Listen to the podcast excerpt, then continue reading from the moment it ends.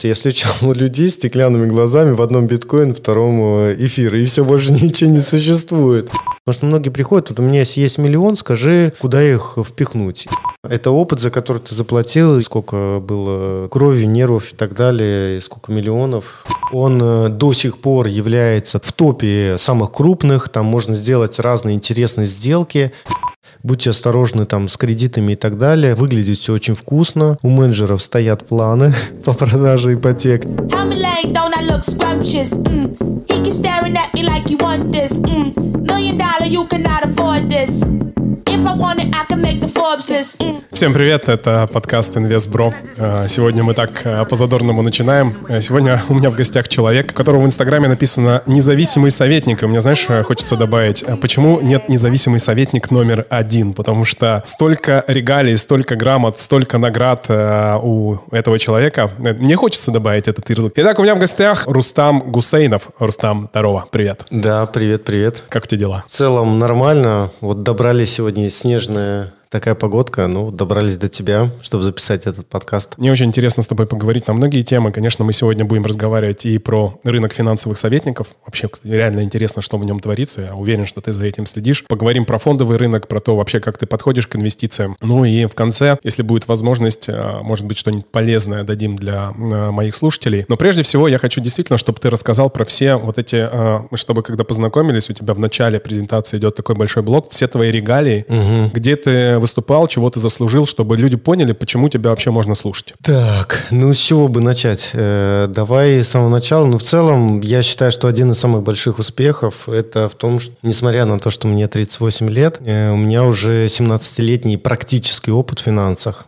потому что очень много я вижу на рынке молодых специалистов, э, да, там год, два, три, и, ну, мое мнение реально, что если пять лет ты не прошел, не побывал в различных кризисах, еще не успел э, ощутить вот эту всю гамму. Наверное, это первая регалия. Это время. Это время, да. Э, и именно время активной работы, потому что одно дело там наблюдаешь, другое дело там своими деньгами участвуешь и помогаешь там своему окружению. Я с тобой согласен, немного тебя буду прерывать, потому что я считаю, что время – это один из самых главных помощников для инвестора в принципе. Ну, а для финансового советника, если это время помноженное на 3, как у тебя там, да, там 5 лет по 3, 18 лет ты сказал, что это, конечно, э, еще больше, э, большая поддержка, да, для того, чтобы, ну, как бы, действительно людям что-то рассказать. Ты видел уже, ну, как минимум 3-4 кризиса, да? Да, да, да. Ну, вот самый такой вот, который вспоминается до 2008 года, кризис, ну, и там дальше были и когда рубль обесценивался сильно. Кстати, а ты знаешь, я э, кризис 2008 года прожил в бессознательном финансовом состоянии, назовем это так. Потому что я тогда еще не занимался своими финансами, жил в Барнауле, зарабатывал какие-то деньги.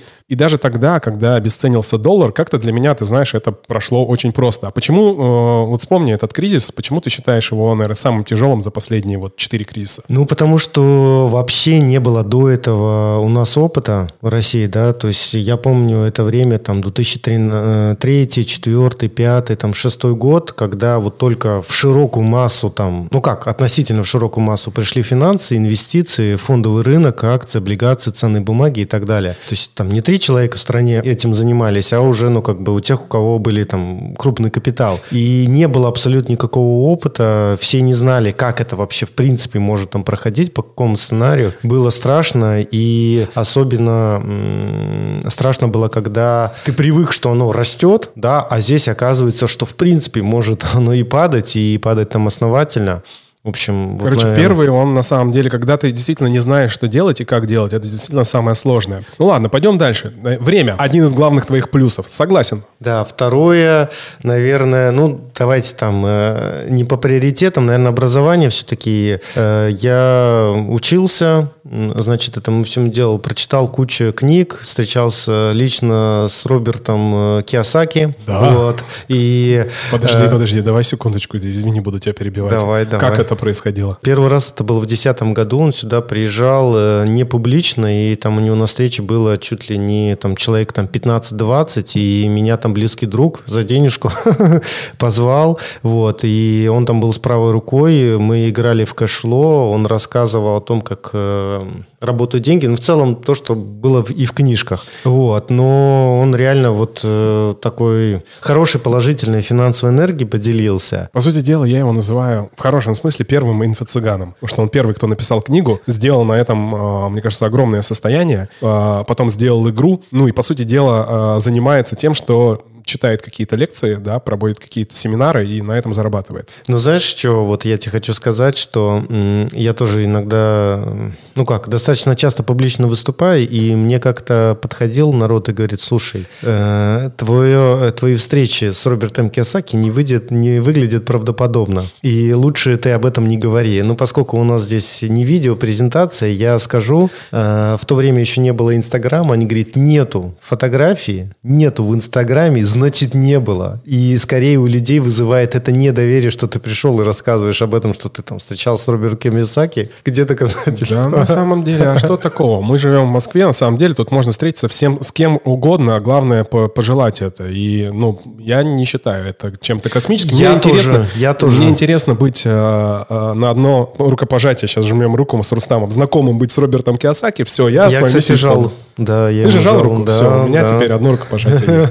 Так, продолжаем. Вот. Ну и заканчивая вот эту тонну книжек, которых я перечитал по финансам и инвестициям, встреч с различными людьми, вот, и скорее э, вот все дипломы, корочки, которые у нас Про есть образование. в России, да, я получил, получил аттестацию от Федеральной службы по финансовым рынкам, обучался, сдавал у них. Вот. э, От Минфина была программа тоже, я получил квалификационный, значит, сертификат. Вот. Это, наверное, так, ну, как бы вторая вещь, которая тоже имеет значение для того человека, который консультирует людей. Хорошо, давай на этом блоке немножко остановимся. Вот э, как ты считаешь, э, есть вот такой сертификат CFA, да, по-моему, называется? Э, насколько он тебе сейчас, например, необходим? Или даже так тебе задам вопрос. Какое бы образование ты бы сейчас еще для себя получил? Что тебе не хватает? Слушай, ты знаешь, я думал об этом вопросе. Наверное, я бы не, ну, не пожаловался, чтобы вот прям чего-то сильно не хватает, вот, но все упирается в практику. То есть базовые вещи, которые должны знать, да, там теория, там, как, э, что такое акция, что такое фьючер, что такое опцион, какие бывают варианты, как нельзя там работать и так далее. То есть без теоретической подготовки, ну, ты дальше тебе будет, ну, ты не сможешь работать. Но теоретическая подготовка, особенно в этом деле в инвестициях, она скажем так, вообще не ключевую роль играет. То есть, в первую очередь, конечно же, это практика. Это прохождение различных э, кризисов, это работа с разными инструментами и, ну, и понимание, как, в принципе, ну, что может быть. Вот. Ну, потом, если захочешь, я тебе расскажу там про фьючерсы, какие могут быть ситуации. Теоретически вроде они невозможно, но практически они случаются. Если ты не знал, как бы, принцип работы этого инструмента, ты можешь в кризис очень сильно попасть. Да, спасибо большое. Про фьючерсы мы говорим, поговорим э, в отдельном эфире. Просто, ну, наши слушатели это в основном те люди, которые начинают или которые инвестируют, э, или хотят, точнее, начать инвестировать. Поэтому, э, ребята, когда вы слушаете слово фьючерсы, а с одной стороны не пугайтесь, с другой стороны просто не идите пока в эту сторону, особенно если вы начинающий инвестор на любом рынке, что на фондовом, что на криптовалютном. Так, хорошо, образование. Это здорово, что у тебя достаточно много его, потому что, ну, на самом деле, опять же, молодые ребята, и на самом деле и я точно такой же. У меня нет финансового образования, я больше практик. Я не считаю это достоинством своим, сразу скажу, что в любом случае я как бы понимаю, что рано или поздно я какое-то образование получу, но в данном случае я себе ставлю здесь не- небольшой э, минус. Так же, как и по времени, да, я всего там 5 лет инвестирую, ты все-таки э, 18, и это, ну, действительно стоит уважения. Ну, давай еще э, что-нибудь такое, за что тебя можно слушать, что-нибудь мощное. Ну, во-первых, э, я на регулярной основе участвую в э, мероприятиях на крупных площадках. Они тоже, ну, например, на Московской бирже я регулярно там веду э, обучение. Меня приглашают, вот, кстати, говорили про цифровую валюту. Меня выбрали как человека, который будет рассказывать об этом для, на конференции, для, в целом для э, сотрудников Московской биржи. Они пригласили, пригласили также гостей. Я готовился, помню, достаточно долго разбирался в этой теме, мне было интересно. Вот. э, Это, наверное, там следующий момент, что э, там вызывают крупные площадки, которые, ну и Москва, э, правительстве Москвы выступал, те, ну, как бы, которые серьезно подходят к выбору участников. Вот. Э, Также, чем еще похвастаться можно, это постоянное участие в различных конкурсах, вот, э, как лучший частный инвестор, один человек из моей команды занимал первое место на срочном рынке. Это было в 2016 году. Вот. И, ну, я лично, как финансовый советник, там, занимал топ-2, топ-3, топ-10, ну, в различных конкурсах в разное время.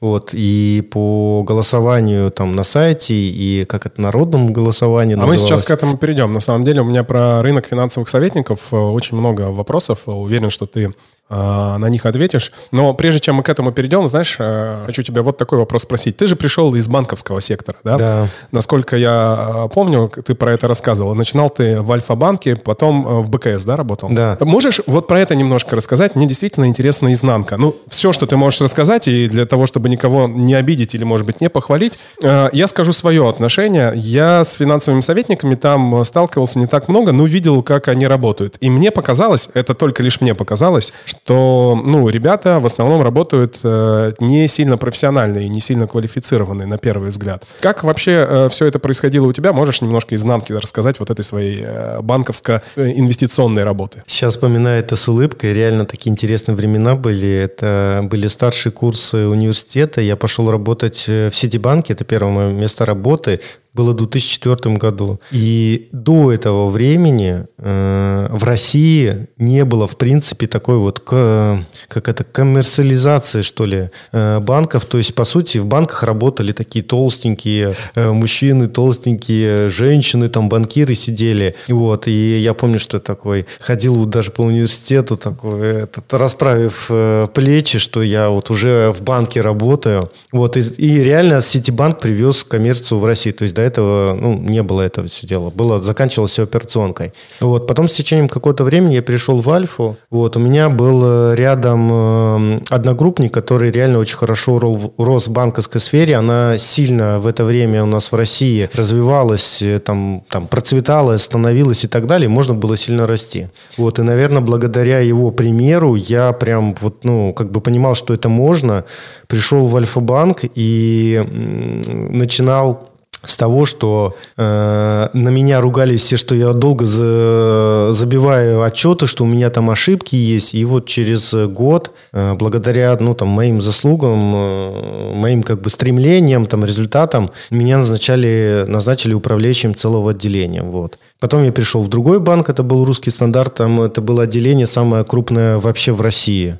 Вот, там было у меня порядка 30 человек подчинения. Вот, и, в общем, вспоминая эти времена с таким, как бы, воодушевлением, ну, основная наша задача в итоге, в итоге было это грамотно пообщаться с клиентом, и э, у нас были бизнес-задачи, то есть нам ставили, ставили планы по продажам. Вот, именно поэтому, возможно, и это правда, ощущается такое, что э, не только непрофессионализм сотрудников банка, когда ты обращаешься? Извини, тебя опять же перебью. Я правильно понимаю, что это так же, как э, такие звездочки у гаишников, да? Тебе нужно выполнить свой план. И тут, по большому счету, ты преследуешь не то, чтобы помочь клиенту, да, да, интересы клиента, а свои интересы для того, чтобы, ну, выполнить вот этот план. Правильно? От этого, наверное, все Очень исходит. часто, да. И вот э, я наверное, не говорил об этом как бы публично, но хочу сказать, что по сути вот грамотные специалисты вот в этой сфере это не те, которые хорошо разбираются в продукты, а те, кто могут околдовать и выражить э, клиента и продать там ну, те или другие продукты. Вот я считаю, что это не совсем правильно. Вот я считаю, что э, это ну как бы имеет место быть, но всегда нужно отталкиваться от в первую очередь от интересов клиента, потому что ну это все долгосрочная история. В итоге у него там складывается впечатление о банке, от сотрудниках, ну и так далее.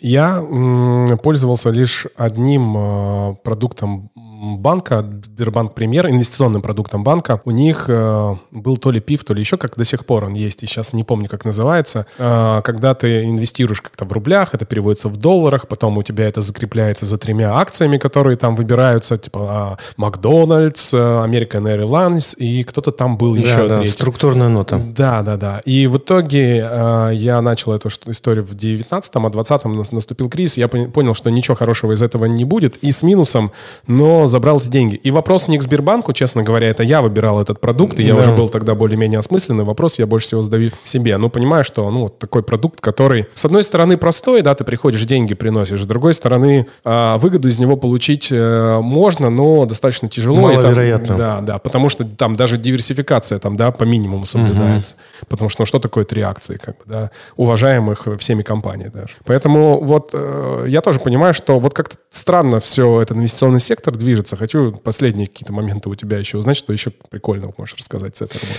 Ну, э, еще несколько вещей. Ну, первое, э, важен очень сервис, вот, и в те годы, когда я там работал, это четвертый, пятый, шестой год в Альфа-банке, он занимал номер один в России. Я могу похвастаться, что и я среди отделений, ну, то есть под моим руководством, э, под моим руководством мы занимали первые места. То есть, по сути, я мог сказать, что там, типа, мое подразделение вообще лучше в России, потому что мое отделение было, да. Альфа-банк был номер один по сервисам, и сейчас реально это очень важно. Люди привыкли и хотят видеть хороший там сервис. Он в том числе заключается в том, что тебе не впаривают продукты, да, а подбирают подходящие для тебя. Вот. Еще один момент – это, вот если говорить там про пересечение э, банков и инвестиционных продуктов, вот когда я там работал, э, в целом в банках э, был акцент именно на кредитные карты, дебетовые, вклады, кредиты, там, ипотеки и так далее. Это сейчас уже э, финансовые советники стали более многофункциональные. Вот, когда мне эта тема стала интересна, вот э, именно дальше пойти по финансам, это намного сложнее и интереснее продукты. Вот я перешел уже непосредственно в инвестиционную компанию. Надо, кстати, похвалить Альфа-банк. Я в свое время в Барнауле, это был мой самый любимый банк, и сейчас я считаю, что по цене и качеству, в принципе, это один из самых лучших э, банков. Кстати, хочешь тебе прикол расскажу?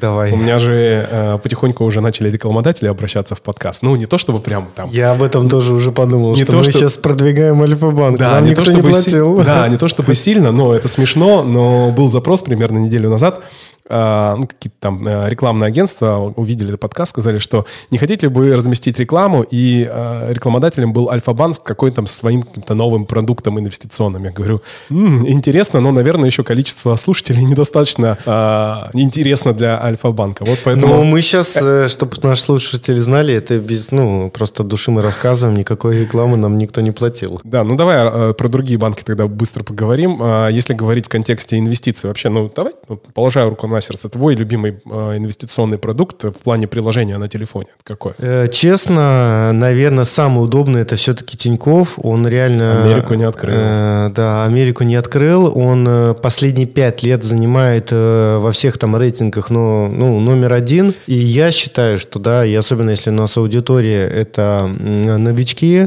то выбирайте э, ну вот для себя там приложение брокера по двум критериям. Ну даже по сути по, там, по одному. Обязательно он должен должен быть какой-то, ну, там, крупный, да, там, там топ-5, топ-10, вот хотя бы. И второе, по удобству. То есть, если вы работаете там, в том же самом Альфа-банке, вы его там доверяете, знаете, там, можете пользоваться его брокером. Если вы уже там обслуживаете в Тинькове, да, то, ну, или вы только начинаете выбирать, то это один из э, хороших вариантов. Ну, в принципе, там остальные, там, те, которые на втором месте находятся, они тоже там удобные. БКС, э, Финам, тот же Альфа, ВТБ мне очень нравится. Да, ВТБ подтянули свое приложение. Вот первый полезный совет от Рустама по поводу выбора брокера брокера. Действительно, наверное, по многим э, соотношениям Тиньков является чуть ли не номером один, но это не значит, что он вам подойдет. Ну, то есть, единственное, я вот, честно говоря, Сбербанк бы не похвалил, потому что у них э, приложение пока еще не дотягивает до идеала, мягко сказано. Да, там э, основной нюанс по Сбербанку, это единственный вообще у нас там в стране банк, который не предоставляет возможность покупать, продавать и хранить там инвестиционные, иностранные ценные бумаги. Да, там тоже, там, не знаю, Apple, Макдональдс и так далее единственный, и они очень много на этом теряют. А, если говорить на, там, про ВТБ, у них вот небольшой, ну как, может быть, для кого-то большой минус, они не дают возможности выхода на международные площадки, только внебиржевые, и каждая сделка от э, 10 тысяч долларов даже, ну, там, я не могу себе там позволить. То есть одна транзакция не меньше 10 тысяч долларов должна быть. Завершая эту часть разговора про банковский сектор и инвестиции, э, я хотел про БКС тебе вопрос задать. Ты же работал в БКС тоже, да? Так точно, А, да. Я тут э, немножко плаваю, поправь меня. Смотри, насколько я понимаю, БКС э, был чуть ли не номер один инвестиционный банк в России, да? А, И почему-то, по непонятной для меня причине, он свои э, лидирующие позиции растерял. И тот же Тиньков, например, да, его на повороте обскакал. И сейчас э, я вижу там, э, или даже тот же Freedom Finance, да, они тоже банк, банк начали делать. Что с БКС пошло не так? Чё- почему у них не получилось, да, стать лидером рынка? Хотя у них все для этого было, они были первыми. Сейчас я расскажу. Значит, первое, вот БКС, у них там, если честно, банковские такие, карманный банк был, ну и до сих пор там не очень крупный банк. Они именно специализировались на брокере. То есть там у них э, именно сам брокер,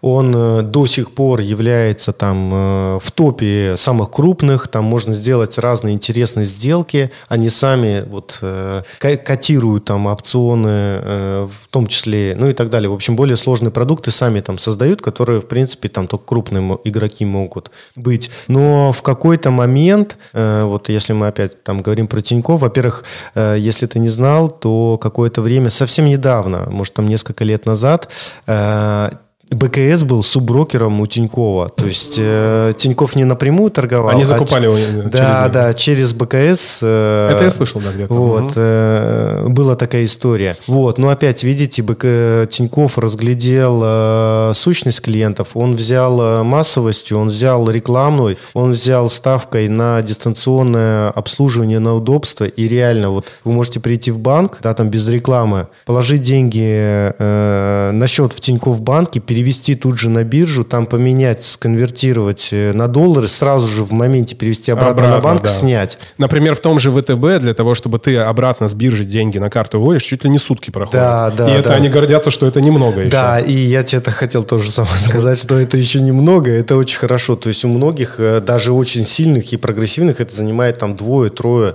там рабочих дней, и они говорят, что это типа очень даже неплохо. А здесь это происходит моментально, просто по щелчку пальца. Вот, и именно поэтому взяли, и я вот смотрел э, год назад, это была у меня статистика, по количеству, э, значит, клиентов год назад э, Тиньков был номер один. Давай, давай к БКС. Это, это получается такая неповоротливая машина, у которой все для этого было, знаешь, такой мощный двигатель, да, можно было мчаться вперед, но нужно быть эм, более маневренным на, на рынке, да, подстраиваться под клиента, как сделал Тиньков. Так? Они не сделали акцент на, э, скажем, не крупных клиентов, на, ну, там, на удобство и так далее. Они сделали, ну, там, акцент на свою определенную целевую аудиторию. Вот. А просто здесь, видите, совпала ситуация с пандемией, и вот Тиньков за счет своей мобильностью сильно вылез. Они реально там очень огромный рост показали за, ну, вот за последние там, за последние именно годы. То есть они прям выскочили. Вот. И, ну, БКС он не сдал позицию, просто его обогнали.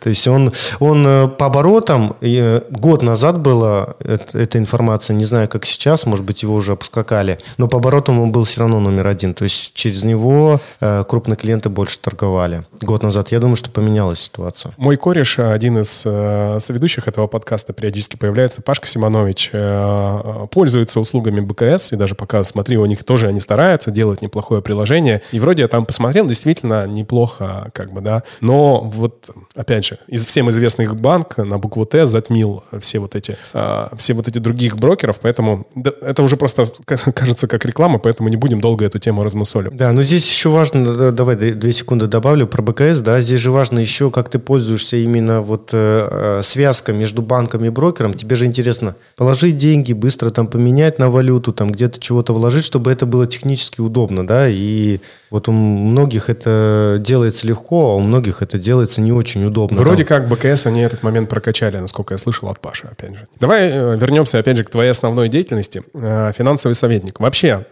подскажи, для того, чтобы стать сертифицированным, правильно, да, слово, финансовым советником, какой минимум э, сертификат или что нужно пройти для того, чтобы вот ты все уже назывался? Или что мне нужно сделать? Давай от меня будем плясать. Слушай, если честно, у нас вот прямо сейчас есть большие дыры в законодательстве, Вот. И этот вопрос до сих пор пока не решен. Он очень сильно решается за последний год. И э, там я состою в ассоциации финансовых советников, да, и вот как раз, когда к тебе ехал, общался с его основателем. И там этот вопрос регулируется, вводятся законы, там обязательства и так далее. Ну, вот как раз вот эта сертификация и так далее. Вот. А на, прям на данный момент э, нет такого единообразного там понимания, то есть как это говорят за, ну вот там, за, за три года назад за криптовалюту нельзя было сделать, потому что в законе не было такого объекта, субъекта, то есть, ну, то есть... По сути дела, я себе мог сам сертификат напечатать и всем показывать, да? Типа того, типа того. Прям, то есть вот э, если ты действуешь как э, финансовый там советник, по сути, по закону тебя не могут там как-то привлечь, сказать, что ты это занимаешься там по закону или не по закону, потому что закона так, такового э, о финансовых советников сейчас нету. Вернее, там есть, э, но там очень много пробелов и конкретики пока нету. Я думаю, что в самые ближайшие года это все отрегулируется. Ну давай все-таки, что для, по, твоему, по твоему мнению, какое э, обучение нужно получить, чтобы хотя бы, пусть не по закону, а по совести называться финансовым советником? Ну давай так. Я думаю, что все-таки э, аттестацию в сферу нужно сдать, вот хотя бы 1-0 точка. Э, это не сверхъестественная какая-то вещь. Насколько это сложно вообще, если, вот, например, я занимаюсь 5 лет инвестициями, э, нужно ли мне для этого действительно готовиться, какую-то литературу читать или... Э, слушай, готовится также вот один в один, как сдавать экзамены э, в ГАИ. Вот, там есть тесты, вот эти тесты с вопросами нужно прочитать. Отдельно, я не знаю, какая может быть литература, чтобы просто учить, но ты должен э, вычитать вот эти все вопросы и понимать, соответственно, там ответы. На мой взгляд, там ничего сложного. Я, правда, сдал с третьего раза. Вот, с третьего раза там объем действительно значимый, и вопросы так без без 100 грамм не разберешься, как говорится у нас. Вот. Но при этом, наверное, гуманитарию, честно, гуманитарию будет тяжело. Вот если, э, ну, там голова больше такая, там, технического, там, понимания на логику, то, то нормально. Ну, не, еще раз, да, там, я потратил на это все дело, ну, часов 10, наверное. Слушай, а вот опять же, будучи честным перед самим собой и перед Богом.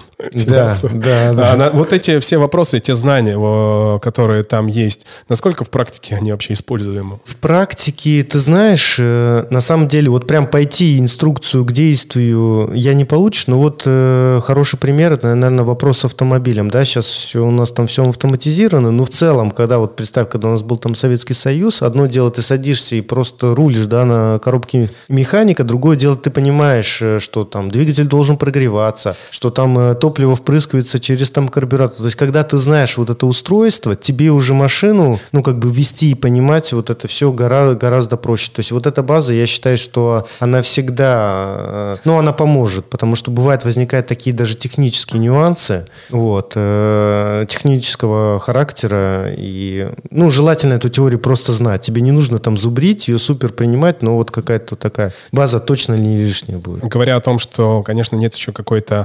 регламентации такой четкой, да, наверное, каким-то образом, это я сейчас фантазирую, нужно ввести, э, чтобы финансовый советник еще имел какой-то достаточно положительный практический опыт, не знаю, как это можно сделать, управление там своим или там чужими портфелями, потому что, опять же, теорию, да, ты про нее сказал, ее там можно... Каким образом это можно сделать, по-твоему, и можно ли вообще? Потому что одно дело, опять же, быть классным теоретиком, вызубрить и прочитать все, другое э, дело, и ты правильно сказал, что одна из твоих отличительных особенностей тем, что то, что ты, ну, практик, да, ты 18 лет в инвестициях. И вот э, я бы, например, хотел, чтобы э, мой финансовый советник или большая часть финансовых советников не только знала теорию, но еще каким-то образом смогла подкрепить свой сертификат, свою сертификацию какой-то практикой. Смотри, э, я думаю, я сто процентов с тобой согласен, однозначно, потому что, ну, там, теория тоже ни о чем вообще не говорит, надо обязательно там практика. Сейчас у нас в России именно управлять капиталом могут только компании с лицензией, то есть получается лицензия должна быть специальная, э, значит,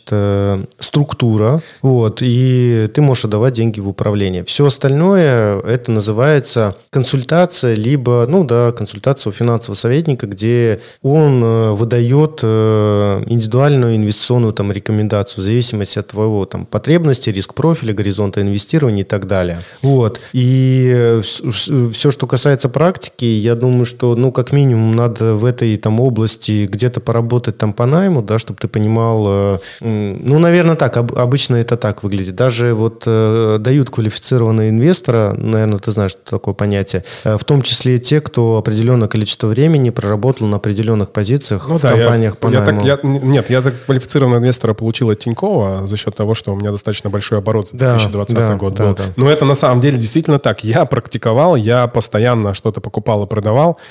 Конечно, возвращаясь назад, если бы я этого не делал, то мой результат был процентов на 20 лучше за 2020 год. Чем но... больше движений, тем меньше результат. Тем да, меньше движений. но в любом случае это практика. Это которая, опыт, да. да. Это опыт, за который ты заплатил. Я тоже сейчас там вспоминаю, сколько было там крови, нервов и так далее, и сколько миллионов э, ну, в общем, это все стоит деньги опыта. Давай поговорим про э, рынок финансовых советников. Вот ты упомянул, что есть даже какая-то а, ассоциация. Вообще, по-твоему, как дела обстоят в этом рынке? Как много финансовых советников ну, будучи твое мнение, да, насколько этот рынок качественный, чем ты гордишься, например, на этом рынке, и чего стоит опасаться людям, которые как бы еще не взаимодействовали с финансовым советником, но могут себе, ну, точнее, уже хотят это позволить, но что-то должны знать. Очень хороший вопрос ты задал, на самом деле актуальный, и, наверное, это одна из самых больших там полезностей будет э, нашего подкаста, твоего подкаста. Вот, э, давай поговорим об этом. Значит, рынок э, расширяется достаточно много, и он, по сути, делится там на на несколько там сегментов. Первый – это те, кто какой-то имел опыт, да, э, выходец там из компании э, или там самучка и так далее. У него есть небольшой какой-то круг друзей, там, э, ребят, не знаю, там, какого-то своего окружения, и он им там помогает на каких-то договоренностей. Вот, как правило, мой опыт показывает, что рано или поздно это в 95% случаев зака- заканчивается очень плохо.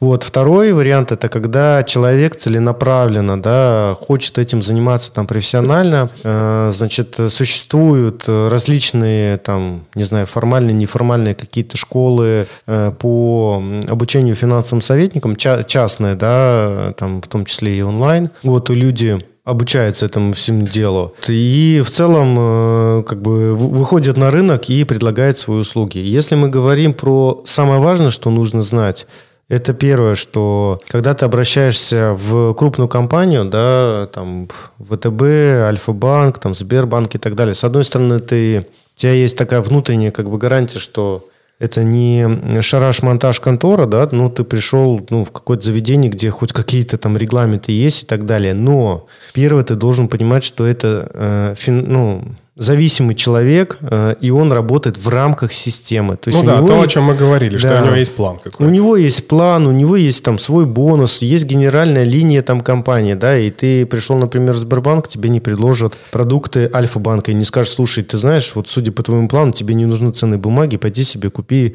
недвижимости. Вот, и, ну, помогут э, с недвижимостью. Вот, это э, первый момент. Второй момент в том, что я считаю, что финансовые советники должны быть э, довольно универсальные. Это вот там... Наверное, вот это правильное слово «независимым». Да. Э, вот давай раскроем тогда вопрос независимым. Да. Вот вот для меня, когда я вот знакомлюсь с холодным человеком, да, и мы общаемся именно предмет там, сотрудничества со мной и так далее, я первый говорю, что я там действительно независимый финансовый советник, я горжусь этим, слежу э, за тем, чтобы... Что это значит независим? Что я не представляю какой-то банк, какую-то финансовую структуру, да, не, значит, не привлекаю туда деньги, не получаю агентские вознаграждения. Это дает гарантию клиенту, что его интересы э, Э, ну, будут стоять на первую очередь. Он полностью оплачивает мою работу, да, и кому-то это нравится, там, кому-то не нравится, ну, вернее так, не нравится, да, кто-то может себе позволить, кто-то нет, но он получает гарантию, что будет, э, значит, будем отталкиваться только от его интересов. И это большая-большая проблема для финансовых советников, потому что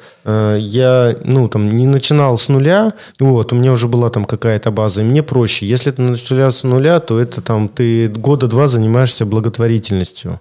Вот, то есть это большой там труд, э, низко, низкооплачиваемый, да, потому что есть э, там определенный рынок. Вот, но обращайте, друзья, всегда внимание, насколько человек там зависим и независим. Вот это, кстати, тоже одна из проблем, потому что очень много я смотрю, сейчас не буду говорить там фамилии, но они там известны в, в наших кругах финансовых советников. Они заявляют о себе о независимости, на самом деле они как раз на 100% зависимые, они продают просто, по сути, их задача продать там продукт, да, и желательно там по, по маржинальней, чтобы потом, ну, по сути, все время, когда человек этим продуктом пользуется, получать вознаграждение. Ну вот смотри, я пришел э, со стороны слушателя, сейчас говорю, к финансовому советнику. Э, на какие бы э, ты помимо независимости критерий еще э, рекомендовал обратить внимание? Про э, обязательно, да, э, я бы поговорил о э, той, скажем так, широкой линейке инвестиционных инструментов.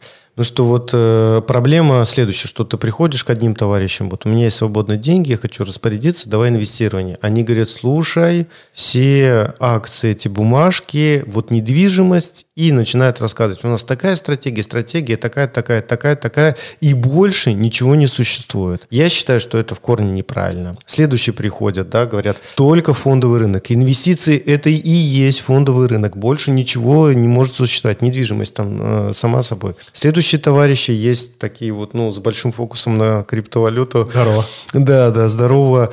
Ну, у тебя же нет фанатизма, у тебя разные категории э, инвестирования. Они говорят, слушайте, это все ерунда, будущее только за цифровой валюте, и другого просто не существует, мы это не, приз... ну, не признаем. Я нет... считаю, что это тоже большая ошибка. Я вот тут был на, в это, бане, на, милли... на бане на миллиард. Радикалы, радикалы. Да, нет, был бане на миллиард, и там такой, знаешь, крутой криптоэнтузиаст, криптан я его назвал, Вадим там выступал. И даже несмотря на то, что у него есть такие большие инсайды, он понимает рынок, он уже там с 2017 э, года, все равно у него есть портфель, связанный с, связанный с фондовым рынком. Ну, там в основном российские акции. Даже такой человек, который туда погружен на, там, на всю котлету, можно сказать. Да? Он говорит, да что, я дурак, что ли? У меня и недвижимость есть, и в фонду я инвестирую. То, просто у него позиция так же, как у меня. У меня просто... Ну, Акцент тебе нужно... сделан. Да, вот да, именно. Да. Это именно так я... Вот, ну, у вас, у вас это здоровая, да, скажем так, штука, а есть нездоровая. Просто я встречал людей с стеклянными глазами, в одном биткоин, в втором э, эфир, и все, больше ничего не существует. И по сути, вот э, о чем мы с тобой говорили, мой посыл, что обязательно, если ну, ты там хочешь э, раскладывать деньги, обязательно должны быть и банковские вклады, должны быть и э, там валюты, должны быть э, инструменты фондового рынка, там хотя бы простые, то, что мы говорили с тобой, ETF, акции, там облигации. Если у тебя есть интерес к цифровой валюте, пожалуйста, обязательно, я считаю, в любом портфеле должна быть там недвижимость, в разном виде она может быть, в том числе и в рейтах и так далее. Вот когда у человека, у финансового советника есть опыт практически работы с этим, тогда решение максимально будет хорошее для человека, подходящее, потому что не бывает плохих решений, даже казино... Супер, спасибо тебе за совет. Э, на самом деле для моих слушателей, мне кажется, он очень полезный, потому что я вот, знаешь, считаю, что в моем подкасте не хватает немножко полезности. Сегодня у нас уже несколько полезных совет, советов про рейд. А, немногие про это знают. Давай чуть-чуть про это поговорим. Насколько я понимаю, это достаточно интересный способ инвестирования в недвижимость, особенно если у тебя небольшой капитал. А, можешь коротко про это рассказать? Да, ну смотрите, рейд это по сути э, фонды, вот эти фонды. Американские. Да, да, э, ну как правило это американские, даже там э, в Европе, в Азии там их с гулькин нос. В основном это все связано так или иначе там с Америкой. Как структура, как структура, фонд, фонды эти рейты, они очень прозрачные, очень надежные, они очень, ну, обслуживаемые, дешевые, и это не у ромашки, они очень крупные, то есть там десятки, сотни миллиардов миллиардов долларов капитал. По сути, эти фонды, они владеют недвижимостью. Это может быть там торговая недвижимость, это может быть гостиничная недвижимость. Ну, там этих э, видов очень много. И э, по сути, да, по, ну, там, по закону, по структуре, вот идут прямые арендные платежи в фонд, да, с той недвижимости, которая сдается. И эти э, платежи напрямую в виде дивидендов направляются, ну, конечному владельцу, то есть вам. Либо второй вариант, они увеличивают э, стоимость без всяких там возможных там вариантов хитрости. И фонд дорожает, по сути. Да, да, да, да. Цена фонда, точнее, дорожает. А, слушай, интересная штука, потому что я к ним присматриваюсь тоже и хочу... А, то есть я напрямую недвижку прям сильно не хочу покупать, потому что я вот в недвижке, а, я строю зеркальный дом в лесу, и это мой инвестиционный проект в недвижимость. Вот. А рейты я хочу покупать, и вот к ним э, присматриваюсь, поэтому... Обращайся, я тебе посоветую. Вот. И, ну, один из самых больших плюсов, что там э, это хоть и биржевой инструмент, да, он может быть волатильный, но, с другой стороны, э, там есть и ликвидность, то есть ты в любой момент нажал на кнопочку «Купил», нажал на кнопочку «Продал». Вот, если у тебя... С квартирой так не получится. Да, с квартирой так не получится. На квартиру все равно нужны какие-то там миллионы, а то и десятки миллионов. Здесь ты можешь там условно рейд купить там за 200, там за 50 долларов, да, с одной стороны. С другой стороны, если ты там, наш слушатель там очень богатый, да, и у тебя там 3 миллиона долларов или там 10 миллионов долларов, то ты устанешь покупать недвижимость, да, особенно жилую. Вот инструмент, при котором можно там освоить эти деньги легко. Слушай, мы вот немножко в недвижку ушли. Интересно твое мнение. Я, когда слушал э, твою презентацию, когда мы познакомились, ты как раз рассказал кейс, что в том числе ты и инвестиционную недвижку покупаешь, да. э, жилую. Но вообще хочу с тобой про рынок недвижимости прям очень коротко давай, поговорить. Давай, поговорим. Мне кажется, что очень многие люди, э, которые тоже смотрят на рынок недвижимости, немножко ошибаются, потому что все, что происходит последний год, полтора, да, с рынком недвижимости, те цены, которые там тут есть, это, по сути дела, тоже такой же хайп, как и во многих других э, Согласен. рынках. И если ты не понимаешь и не разбираешься, вот как ты, например, да, ты понимаешь, что ты сейчас зашел в сделку и достаточно быстро вышел, то можно в, ну, в этих сделках застрять, потому что вот постоянного роста, такого точнее роста взрывного, ну точно не будет. И я вот э, понимаю, что многие люди сейчас покупают квартир, в том числе и кредитных. А через год, когда уже спрос э, упадет, то продавать-то их будет некому. Уже не будет такого спроса. Как ты видишь вообще вот текущую ситуацию по рынку недвижимости? Ну, про жилую я сейчас спрашиваю. Ну, смотри, во-первых, э, там очень много вопросов и действительно там противоречий. Вот, есть там аргументы, э, сильные аргументы против роста рынка, да, с одной стороны, практика показывает, я думаю, когда закончатся у людей деньги. А, и мне здесь относительно недавно э, попала статистика, что столько новостроек, ну, например, в столичном регионе, в Москве, и он даже не покрывает спрос. То есть я не знаю, откуда у людей деньги или откуда они едут. То есть... Но деньги понятно, откуда дешевые кредиты. Наверное, наверное, наверное, большей части оттуда, но кредиты-то тоже нужно ну, обслуживать. Да, так и... многие люди, мы же, опять опять же, сейчас немножко про финансовую грамотность поговорим попозже. Многие люди же не понимают, что их надо обслуживать. Вот. Есть кредит, как бы, есть тебе пока дают, бери. А, а как потом, там уже будем разбираться. Вот, ну, наверное, это вот к части вопросы там финансовой грамотности и неграмотности. Да, потому что, ну, правда, это все надо дело там обслуживать. Вот, и мне кажется, такого роста, как сейчас, конечно же, ну, это ненормально, да, это ненормальный рост, это не всегда так бывает, и я думаю, что он там рано или поздно прекратится, и будет какая-то стагнация но э, в новейшую историю я ни разу не видел и не представляю себе пока, что недвижимость в рублях именно э, будет откатываться назад. По крайней мере, в столичном регионе, по крайней мере, ликвидное жилье. Если мы говорим там про студии, однушки, двушки и так далее, которые постоянно есть спрос, да, постоянно проходят сделки, то есть и, ну, вот люди те, они просто, даже если рынок проседает в целом, да, и нет спроса, они просто не продают. То есть реальные сделки, то есть мы же не смотрим цену продажи и цена покупки, мы смотрим реальные сделки, по какой люди договорились. Вот, и в этой части получается, что, ну, что э, назад он не откатывается в рублях. И, кстати, по-моему, я на презентации тоже показывал, что на самом деле недвижимость даже с 2008 года, почему вот его вспоминали, она все время в долларах падает. То есть, если мы возьмем там в долларах или евро как твердую валюту, действительно, да, там, чтобы мы могли понимать платежеспособность денег, то мы увидим, что э, она не растет, а падает. Но вот в рублях она пока растет. Я думаю, что самое худшее, что может быть, с, именно с ликвидной жилой недвижимостью в Москве. Она может не расти просто. Да, она может не расти какое-то там Но такое время. было, если не ошибаюсь, в 2016 году. После, э, после 2014 года, кризиса 2014 года, многие покупали жилье, потому что надо было деньги где-то зафиксировать. И год вот 15-16, я как раз тогда купил квартиру, э, особо цены не росли, там да, 1-2%. Знаешь, какую я статистику услышал недавно, связанную с ковидом и, и недвижимостью? Почитал тут один телеграм-канал и э, призадумался. Суть такая, что э, в 2000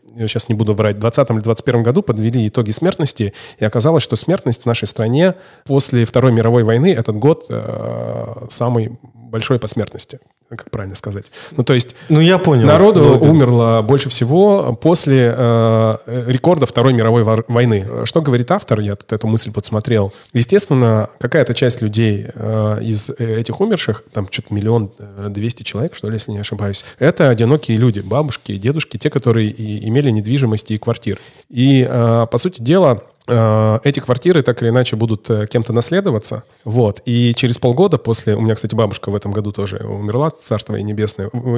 Я в этой же ситуации нахожусь, я понимаю, что это актуально.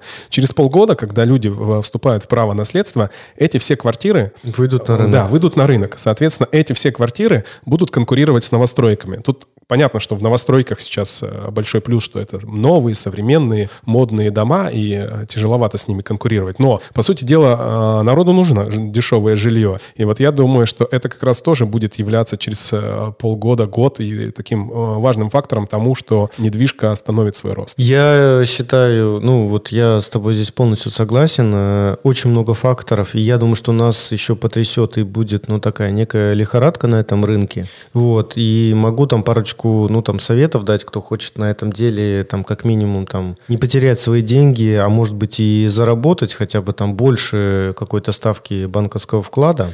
Вот, э, могу сказать. Да говори, говори, мы тут ничего не скрываем. Да, значит, ну, первое, я рекомендую, если вы не профессионал, да, если вы не профессионал, обязательно работайте с ликвидным жильем. То есть на то, которое всегда есть там спрос. Не надо покупать сильно на большие квартиры или где-то в центре, или слишком там далеко, или тем более там деревянные или уведшие. То есть работайте с ликвидным жильем. Это первый совет. Второй совет. Э, значит, э, если мы говорим про заработок, да, то вот я, например, делаю сейчас акцент на том, что у меня и меняется стадия строительства. То есть я покупаю там в начале и, соответственно, продаю там через год, через полтора, ловлю фазу максимального роста. То есть, по сути, здесь э, еще я себя подстраховываю. То есть квартира в любом случае в рублях будет стоить дороже. А та, которая на начале, и та, которая в конце. Технически, я думаю, что это нереально. Так же, как и там Луна упадет на Землю. Опять-таки, если это нормальные там застройщики, и, ну, это там Москва, столичный регион, я думаю, что э, в, в других регионах нашей стране может ситуация меняться. Вот. Э, это, ну, там, второе. И третье, о том, о чем ты говорил, будьте осторожны там с кредитами и так далее, потому что, да, оно там выглядит все очень вкусно, у менеджера менеджеров стоят планы по продаже ипотек, вот, но в итоге потом нужно обслуживаться, обслуживать и так далее. И вот я там на курсах финансовой грамотности говорю, что ипотека это хорошо, но под ипотеку должно быть правильное жилье А, и Б, она не должна вас напрягать. То есть если вы понимаете, что вот вы ипотеку платите, это половина вашего там семейного бюджета, и если там с кормильцем семьи что-то случится, это э, будет э, целое там горе и эпопея. Поэтому тогда не ввязывайтесь лучше в такую ипотеку потому что видите, времена нестабильные, по-разному может быть. Давай вернемся к э, твоей деятельности финансового советника. А вообще, кто твои клиенты сейчас? Можешь портрет описать э, тех, с кем ты работаешь? Или хотел бы э, еще больше работать? У меня вот сейчас несколько видов деятельности. Первое, с чего я там начинал, я, ну, по сути, сопровождал клиентов там на фондовом рынке. Сейчас сопровождаю по разным, и в том числе и криптовалюты, и недвижимости и так далее. И там, к сожалению или к счастью, я не могу, значит, значит, вести там больше 10 клиентов. То есть у меня вот они есть, там есть э, люди, которые там 5 лет со мной, есть там 7, есть 10 лет, есть там 2 года и так далее, и они все достаточно состоятельны, то есть у каждого из них там далеко не 1 миллион долларов, ну, свободного, скажем так, капитала. Вот, это э, первый вид там деятельности. Второй вид деятельности – это те люди, которые ко мне обращаются за консультацией. Да, там у меня есть, скажем так, серия консультаций, где я все раскладываю по полочку, составляю финансовые финансовый план, инвестиционный портфель, план действия, э, делаю это максимально подходящий и делаю так, чтобы человек самостоятельно, без особых там каких-то знаний, мог это все дело там э, реализовать. Вот в целом ко мне там обращаются люди и с миллионом рублей, и с двумя миллионами рублей, и там с доходом, наверное, это все там для тех подходит, у кого там больше доход, больше 200 рублей, тогда, скажем, да, да, 200 тысяч рублей, это тогда как бы моя работа, она точно там окупится, я понимаю человеку. Вот, ну и третий там продукт, у меня есть э, небольшой э, клуб, да, где люди готовы выделять там свое какое-то время, хотят разбираться, но им нужен там условно проводник, тот человек, у которого был опыт, э, который может там рассказать, дать базовые сначала знания, вот, а потом будет оказывать свою поддержку для того, чтобы можно было там правильное инвестиционное решение принимать. Вот там у меня тоже аудитория в целом Э, тех, э, приглашаю тех, кто, ну, тоже зарабатывает от 200 до 300 тысяч рублей, от 200-300 до нескольких миллионов в месяц. То есть это далеко не все граждане нашей необъятной родины. Вот. Э, они могут быть со свободным капиталом, они могут быть только не со свободным капиталом. То есть вот есть люди, которые там миллионы зарабатывают в месяц и ничего себе не оставляют. У них там другие проблемы, да, что слишком большие, большие траты. Вот. Ну вот, если по да, ауди... аудитории из... так. Спасибо большое за то, что поделился, а, потому что, опять же, хочется фокусироваться и в аудитории тоже, потому что, ну, опять же, я, я прекрасно понимаю, хочется работать с людьми, у которых уже есть а, какая-то возможность зарабатывать, откладывать эти деньги, потому что, ну, да и ты уже не мальчик, мальчик да, да, для да. того, чтобы работать с ребятами попроще, назовем да. это так. Если говорить про портрет российского инвестора, ты однозначно работала с женщинами и с мужчинами. Вообще, если говорить про финансовых советников, то это больше как бы такой портрет мужчины рисуется. Да, да. А если говорить про портрет инвестора на основании твоих клиентов, э, все-таки кого у тебя больше, мужчин или женщин? Хотя очевидный ответ на этот вопрос. Но я тебе по-другому вопрос задам. А кто, по-твоему, более ответственно подходит к инвестициям? Женщины или мужчины? Сто процентов женщины. И я вам даже скажу, что в банке, когда одабривают кредит, там есть так называемая программа скоринга, и у женщин при прочих равных условиях гораздо больше шансов получить, потому что она больше, более стабильная. Ну и даже если там смотреть на различные преступления, там криминальные, то, конечно, это больше мужчины все эти преступления делают. То есть женщина априори считается э, более надежная, э, да, более такая в, в этих вещах э, более выверенная, хотя у них там тоже бывает. А прикольно, что вот я заметил такое, что если девушки приходят в инвестиции, они действительно стараются более детально и, и щепетильно разобраться в этом, в этом вопросе, иногда, как правило, глубже копают. Почему так, как ты думаешь? Ну вот, э, слушай, наверное, это такой гендерный, этот самый гендерный такой вопрос. Вот в целом там мужчина это больше там за масштабы, за стратегические какие-то вопросы и вот э, не знаю, насколько там основательные, да, а женщины, они более щепетильные, внимательные, считают между строк, ковыряются там э, в деталях и так далее. И я тебе скажу, реально на практике, хотя существует мнение, что они более такие эмоциональные, спонтанные, но вот сейчас мы затронули эту тему, и я вспоминаю вот э, тех девушек, с которыми я там общаюсь, работаю, они реально и спокойнее, и реально взвешеннее принимают свои там финансовые, э, финансовые решения, чем мужчины. Ну, наверное, не зря бухгалтерами становятся больше как раз женщины, да, потому что они более усидчивые. А вот опять же мы возвращаемся к тому, что в инвестициях усидчивость и время – это а, чуть ли не самое важное. Наверное, да. Чуть ли не самое важное. Да. Слушай, а знаешь, еще хотел такой, такой вопрос провокационный тебе задать? Давай. Обезличенный, но провокационный. Давай. Когда к тебе обращаются люди за консультацией, однозначно задают какие-то вопросы, которые тебя, ну, реально бесят или возмущают. Вот э, давай поговорим о тех вопросах, которые э, наверное, недостаточно корректно звучат позиции инвестиций. У меня да, так, такие да. есть. Можешь вспомнить? Давай. Ну, смотри, вот прямо те, которые вот меня из колеи выбивают или бесят, наверное, нету. Но есть вопросы, на которые я не знаю, как ответить грамотно. Я уже научился, у меня есть заготовленная речь. Например, что типа, так, вот, Рустам, э, меня, э, мне тебя посоветовали как хорошего финансового советника, вот ты можешь там положить, вложить, инвестировать, расскажи, пожалуйста, какой средний доход у тебя да. вот у клиента, например, да. там за, за последний год, там за последние годы, там два, Или сколько года. я заработаю. Да, и, и мне здесь нужно, ну там, в, в, короче, в два слова, я типа там 20 или 40 процентов я не могу физически ответить, потому что это будет вранье. И я, в общем, объясняю,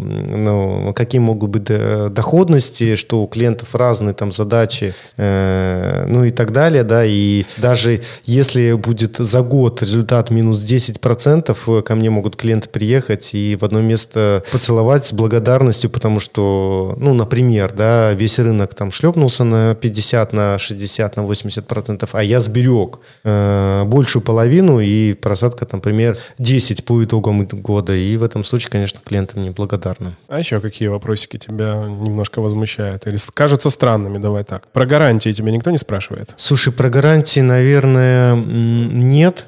Вот, наверное, нет. Э, бывают сделки отдельные какие-то, да, потому что у меня там бывают там проектные сделки, бывают сделки, например, кого-то финансирования, бывают сделки э, долгового займа. Э, ну, у меня просто большой опыт, и тоже эту часть я оказываю, если клиентам есть. Там, конечно, вопрос гарантии встает, и это адекватный вопрос, он э, имеет место быть, и один из самых ключевых мы разбираем. Вот, а все, что гарантии на фондового рынка, если честно, уже давно не слышал э, ну, людей. То есть либо ко мне как-то подготовлены приходят, либо, ну, не знаю, не попадались уже давно такие, что прям вцепились и говорят, слушай, ну вот там, э, где гарантия, что акции там вырастут или падут? То есть... Возможно, так и есть, потому что если ты выбрал фокус на людей, которые уже умеют зарабатывать деньги, они, как правило, уже понимают, откуда эти деньги берутся и как с ними работать. Во всяком случае, базовые знания какие-то имеют. Да. Слушай, ну э, давай э, немножко спустимся вниз, все-таки еще полезности какой-то дадим давай. нашей аудитории.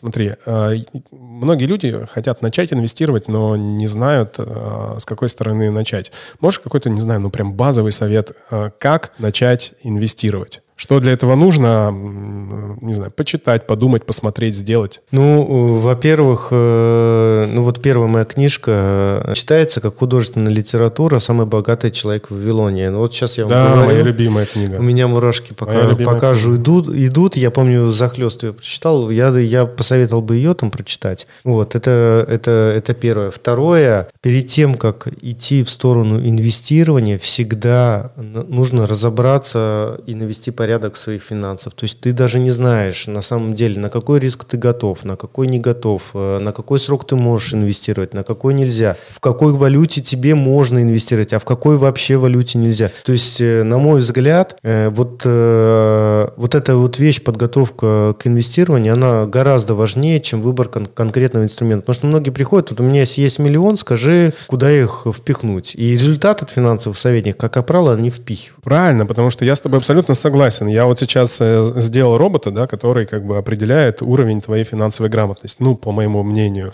Ну, то есть в рамках э, телеги. Понятно, что там много э, у людей профессионалов вопросиков появится, но базово, базово это прикольно будет работать. И о чем я действительно, правильно ты говоришь, тебе могут принести миллион, сказать, проинвестируй. Но если у человека нет финансовой грамотности, он не понимает, что у него должна быть финансовая подушка безопасности, может наступить такой момент, когда ему понадобятся деньги, и он через полгода к тебе придет, сказать, Рустам, дай-ка мне мой миллион. А там в этот момент момент минус. Да, ну или минус, или просадка, или да, не замороженный да. и так ну, далее. Ну, не минус, в смысле бумажный да, минус. Да, да. Да, и которые, которые нужно выдергивать. И много-много-много вопросиков, тут я с тобой согласен, которые как бы нужно прежде всего решить, прежде чем ну, каким-то инструментом инвестирования.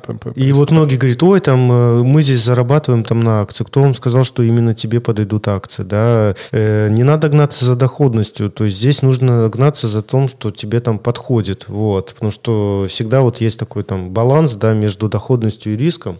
Поэтому я считаю, что новичку нужно сначала навести порядок, разобраться там в, ну, вот в, в действительно своих задачах и отталкиваться от своего финансового плана. Да, как раз э, ты на презентации очень много рассказывал к тому, что ты подходишь основательно, э, формируя э, индивидуальный инвестиционный план, как это называется? Да, да, да, да, да, да, индивидуальный инвестиционный план. А, кстати, знаешь, э, что больше всего меня немножко зацепило, да, в, э, когда я общался первый раз с финансовым советником, э, тебе задают вопрос очень такой такое вызывающий для, для тебя, как для человека, до скольки лет ты хочешь дожить. И ты такой думаешь, м-м, понятно, что ты хочешь дожить там до максимального количества лет, поэтому ты спускаешься в реальность и думаешь, ну, до какого возраста реально ты хочешь дожить. А это ведь один из основополагающих вопросов, да, для того, чтобы финансовый план посчитать, угу. тебе нужно понимать, до скольки человек планирует хотя бы дожить. Понятно, угу. что он может не дожить. И тут тогда у меня, знаешь, такой был диссонанс. То есть я думаю, неудобный блин, ну, вопрос. Ну, да. неудобный, да. Действительно, с одной стороны, ты хочешь дожить там, ну, до 100 лет, вот это круглое круглая цифра, с другой стороны, ты реалист хотя бы там, говоришь, ну, хотя бы до 80, угу. от этого там тебе что-то считают, и ты потом думаешь, а как действительно можно сделать так, чтобы ты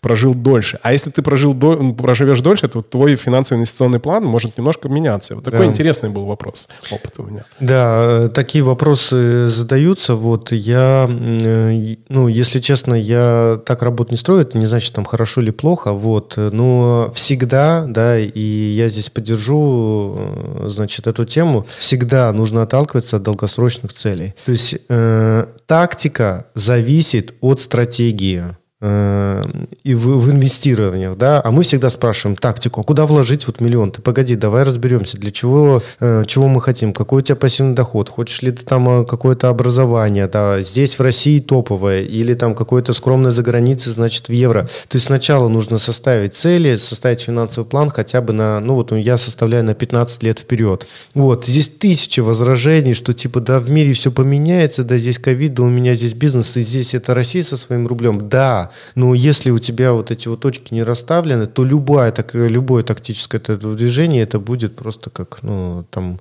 действие безголовой курицы. Супер, за совет. Я м, хочу уже, подводя итоги нашего подкаста, сказать, что на самом деле, вот когда ты обращаешься к финансовому советнику, а, то это достаточно интимная тема. То есть разговаривать о своих деньгах вообще в России это не сильно принято. Да. Ну, да. есть люди типа блогеров, которые там что-то показывают, не факт, что то, что они показывают, есть на самом деле. Такие. Да, но когда ты финансового советника выбираешь, это то же самое, что выбираешь себе, не знаю, там, психолога, какие там еще и гинеколога, действительно, да. Да, ты ну, уже это очень дол- личный да, вопрос. должен прийти и разговаривать с ним достаточно откровенно, потому что если ты будешь что-то э, говорить не, ну, неправду, да, скажем так, это может повлиять, на, опять же, на твой финансовый результат. Поэтому почему мы так долго про это говорим, это действительно ответственное дело. И о чем говорил Рустам, э, когда вы будете выбирать финансового советника, обязательно...